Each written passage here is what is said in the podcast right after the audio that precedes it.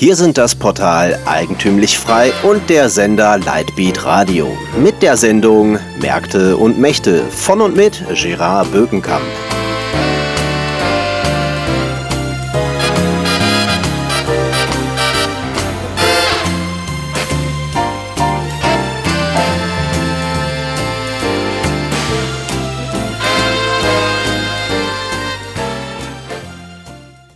Nachdem Donald Trump bereits Jerusalem als Hauptstadt Israels anerkannt hat, hat er jetzt auch völkerrechtlich die Golanhöhen als Teil Israels anerkannt. Und das ist eine sehr radikale Revision des bisherigen Standpunktes, der eben auf Verhandlungen mit den arabischen Staaten setzte und auf eine Rückgabe dieser Gebiete und äh, eine Zwei-Staaten-Lösung. Diese Anerkennung zeigt, dass das nicht mehr aktuell ist. Diese Phase, in der das möglich war, die ist jetzt politisch vorbei. Es wird aller Wahrscheinlichkeit nach keine Zwei-Staaten-Lösung geben, weil sie niemand mehr will. Auch die arabischen Staaten wollen sie nicht mehr. Und das hat einen sehr gewichtigen Grund, nämlich die neue geopolitische Situation im Nahen Osten, die da so aussieht, dass es zwei Regionalmächte gibt, nämlich Saudi-Arabien auf der einen Seite und den Iran auf der anderen Seite und ein großes Duell eben zwischen den Schiiten, geführt vom Iran, und den Sunniten, geführt von Saudi-Arabien, mit verschiedenen Verbündeten in den verschiedenen Regionen. Und dieser neue, kalte, heiße Krieg durchzieht die gesamte Region, durchzieht viele Staaten er erklärt den massiven Konflikt in Syrien, in Jemen und er überlagert alle anderen Konflikte, nämlich auch den israelisch-palästinensischen Konflikt.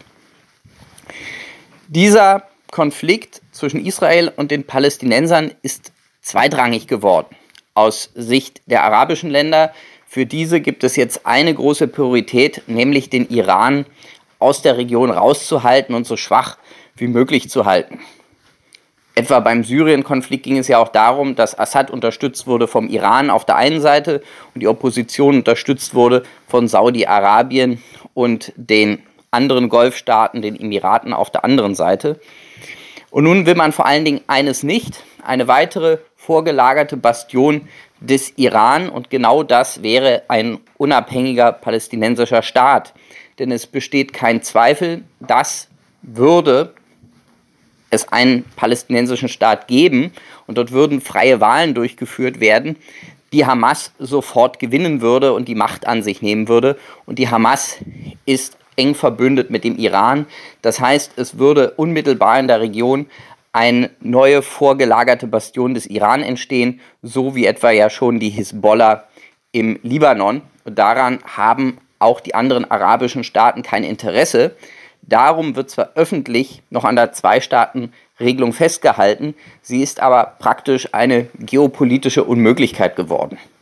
Und die Anerkennung von Jerusalem als Hauptstadt durch Donald Trump und die Anerkennung der Annexion der Golanhöhen ist nicht etwa ein Spleen eines Präsidenten, dem man ja immer unterstellt, er könnte nicht richtig nachdenken oder er könnte nicht rational handeln, sondern ist eine ganz klare rationale Schlussfolgerung aus dieser neu entstandenen Gemengelage.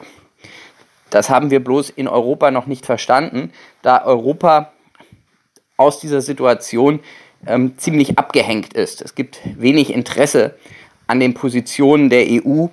Die EU ist kein Spieler in dieser Region, anders als wir oft glauben und was auch immer Deutschland oder die Bundesrepublik dazu meint, ist im Prinzip zweitrangig.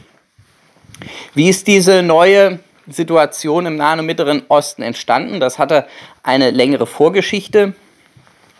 Das begann mit dem Irakkrieg im Jahr 2003, als die Amerikaner sich auf dieses Experiment eingelassen haben, in den Irak einzumarschieren und damals die völlig absurde Vorstellung hatten, man könnte innerhalb weniger Monate ein westliches System installieren und sich anschließend zurückziehen. Und man könnte dieses westliche System installieren, indem man freie Wahlen durchführt. Das Gegenteil war der Fall. Das hat den Iran erheblich gestärkt, denn der Irak war ja der klassische Gegenspieler des Iran. Der sunnitisch regierte Irak wurde, wurde nun zu einem, einer Region, in dem die schiitischen Kräfte die Überhand gewonnen haben. Das heißt, die Macht des Iran ist ganz wesentlich gestärkt worden durch den Einmarsch der Amerikaner im Irak. Das ist also eine große politische Dummheit gewesen. Und aus dieser politischen Dummheit erwuchsen dann viele neue politische Gegebenheiten und Umstände. Und das eine war, dass der Iran als Machtfaktor erheblich stärker wurde und dass der Iran ein größeres, stärkeres Interesse noch an dem Erwerb von Atomwaffen hatte. Denn so lernte man aus dem Fall des Irak, wenn man Atomwaffen hat, dann ist man gesichert. Wenn man sie nicht hat, ist man in der Gefahr einer amerikanischen Invasion. Diese Stärkung des Iran führte dann zu einer neuen amerikanischen Sanktionspolitik, die viele in Deutschland so gar nicht mitbekommen haben. In einem mehrjährigen Prozess haben die Amerikaner große Anstrengungen unternommen, um den Iran aus der Weltwirtschaft auszugliedern, ihm vom internationalen Finanzsystem abzukoppeln, wo immer es noch eine Bank oder ein Geldinstitut gab, das noch Überweisungen und Finanzgeschäfte mit dem Iran durchgeführt hat, wurde dieses vor die Wahl gestellt, das weiter fortzusetzen und jeden Zugang zum amerikanischen Devisenmarkt zu verlieren oder diese Zusammenarbeit mit dem Iran zu beenden. Und tatsächlich ist es erstaunlich, in welchem hohen Maße am Ende dieses Prozesses der Iran schließlich politisch und finanziell und ökonomisch isoliert war. Er hatte sogar erreicht, dass die asiatischen Staaten, ostasiatischen Staaten kein Öl mehr aus dem Iran bezogen, sondern stattdessen dafür Saudi-Arabien und die Emirate mit größerer Fördermenge eingesprungen sind. Das heißt, man hatte tatsächlich den Iran bis an die Grenze eines ökonomischen Zusammenbruchs gebracht. Und da trat dann Barack Obama auf, Jahr 2008, mit dem Ziel einer Verhandlungslösung mit dem Iran und dem Ziel, dem Iran seine Atomforschung abzuverhandeln. Und das Ergebnis war im Prinzip ein politisches Desaster aus amerikanischer Sicht. Das ist ein Grund, warum Donald Trump immer so sehr gegen diesen Deal von Obama mit dem Iran äh, gewettert hat. Denn was hat Obama erreicht? Er hat im Prinzip in einem längeren Verhandlungsprozess diese Wirtschaftssanktionen alle aufgegeben. Der Iran ist also wieder in die Weltwirtschaft integriert worden, gleichzeitig aber wenig erreicht, was, die, was den Wegfall der nuklearen Rüstung anging. Und das lässt sich so erklären, dass eine Demokratie, wenn sie sich einmal auf Verhandlungen einlässt, eine demokratische Regierung unter einem massiven Druck steht, Erfolge liefern zu müssen. Das Dafür gibt es viele Beispiele. Ein berühmtes Beispiel dafür ist äh, die berühmte Reise von Konrad Adenauer nach Moskau, von der er zurückkam mit den deutschen Kriegsgefangenen aus der Sowjetunion. Das wird als großer Erfolg gefeiert. Völlig vergessen wird, dass Adenauer dafür eigentlich sämtliche Positionen geräumt hatte, die er für ähm, für nicht verhandelbar erklärt hatte. Er hat zum Beispiel diplomatische Beziehungen zu Moskau aufgenommen, obwohl das vorher überhaupt nicht so intendiert war, weil er eben in Moskau unter Druck stand, unbedingt die Kriegsgefangenen mit nach Hause bringen zu müssen. In dem Augenblick, wo er nach Moskau gefahren ist, konnte er nicht mit leeren Händen heimkommen. Und so war das damals auch bei den Verhandlungen mit dem Iran. Da Obama eine Verhandlungslösung mit dem Iran für sein oberstes Ziel erklärt hatte, und ein Scheitern dieser Verhandlungen es so hätte aussehen lassen, dass seine gesamte Präsidentschaft gescheitert wäre, musste er zu einer Verhandlungslösung kommen. Und die Iraner haben das wirklich brillant und sehr intelligent, ich kann das jetzt hier nicht so im Einzelnen schildern, ausgenutzt, immer die rote Linie weiter verlagert, bis sie sich schließlich auf ganzer Linie durchgesetzt haben. Und das führte dazu, dass der Iran noch stärker als Bedrohung wahrgenommen wurde, einerseits von Israel, aber eben auch von den anderen arabischen Staaten. Und das hat es befördert, was man in der Diplomatiegeschichte als Reversement des Alliances bezeichnet, also eine Umkehrung der Allianzen. Wenn plötzlich ein neuer Gegner auftritt, dann führt das dazu, dass man sich mit alten Gegnern verbündet.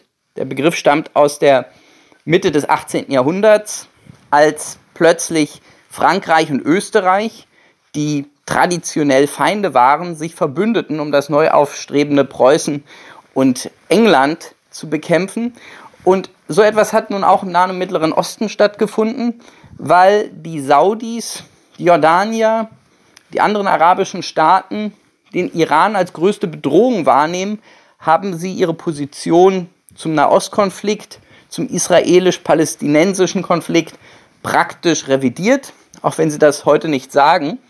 Und das führt eben dazu, dass auch die Zwei-Staaten-Lösung nicht mehr auf der Agenda steht, praktisch nicht mehr durchgeführt werden kann und man für eine ganze Weile noch an dieser Fiktion der Zwei-Staaten-Lösung diplomatisch festhalten wird, aber sie faktisch beerdigt hat.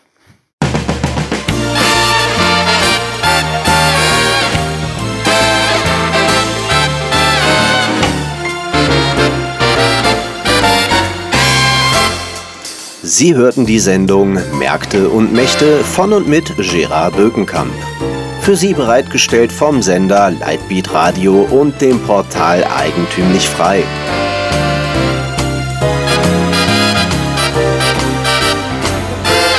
Bitte unterstützen Sie unsere alternative Medienarbeit durch eine Spende auf lightbeatradio.de oder durch ein Abonnement von Eigentümlich Frei über efmagazin.de helfen Sie uns, die frohe Botschaft auf vielen weiteren Podcasts zu verbreiten.